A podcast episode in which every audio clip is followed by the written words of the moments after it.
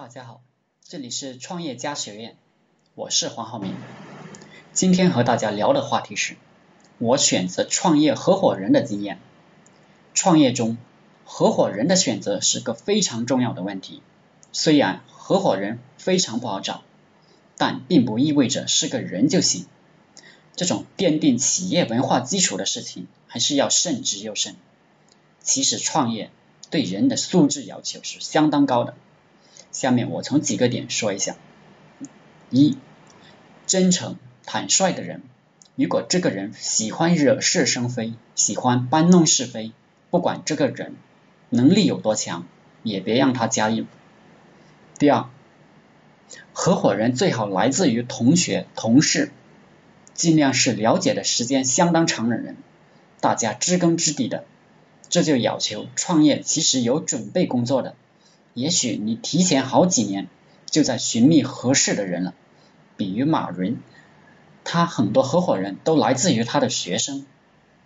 三，相互之间有包容心，别为了些鸡毛蒜皮的事情成天斗争，小肚鸡肠是成不了大事的，走不长久的。四，既然是创业，就不是在一起来吹牛扯淡的。平常除了沟通工作、谈项目，还是沟通工作、谈项目。总之，只做与工作有关的事情，除非不得已，联络下感情。我们创业的起步阶段，时间与精力都异常宝贵，容不得浪费。第五，亲兄弟明算账，既然一起创业，就必须共同出资。心往一处想，劲往一处使，杜绝一个人出资，另一个人找任何借口不出资的情况。他不出钱，他就会带着投机心理来创业，看到好了就跟你一起做下去，稍微感觉没前途就立马开溜。其实这还不是危害最大的地方，最可恶的地方是这种合伙人不出钱，他就不会上心。会严重影响团队的战斗力，使团队经受不住一点困难的考验。我在几年前光创业的时候，由于没有经验，其中有个合伙人就是不出房租、不出饭钱，看到团队没有收入，居然跑出去找个兼职来干。而当初我居然能容忍这种脑子混乱的傻逼。跟我们一起，结果是我们出房租、饭钱，养了一个给团队增加负担的废物。这废物还很不高兴。我们既然选择当老板了，就要把各种简单的道理搞清楚，坚决不能感情用事，否则市场会毫不留情的教育我们。不管是人际关系还是带团队，都跟打工的时候有本质区别。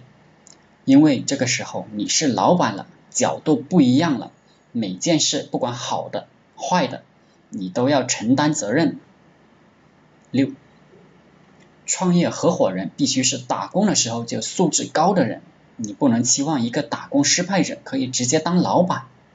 创业要求比打工更加任劳任怨，工作强度要求更高，活做得更加漂亮，只有这样。才能在激烈的竞争中胜出。优秀是一种习惯，失败也是一种习惯。优秀的打工者在创业的活动中会保持优秀的习惯，失败的打工者有可能在创业过程中去到自然性。这种整体素质差的人，改变起来非常困难。我们找合伙人。是找到与自己素质相当，甚至比自自己素质更高的人合作，而不是找到一个低素质的人来教育培训。一般你尝试教育培训别人，最后都会成为仇人。好了，今天讲的，大家能学到哪怕一点有用的，我就很开心了。大家可以加我的 QQ 微信六三五零。八九三七，关注我的日志说说，也可以加入我的 VIP 群我们会分享暴利项目，并且带你一步一步的操作。好了，谢谢大家。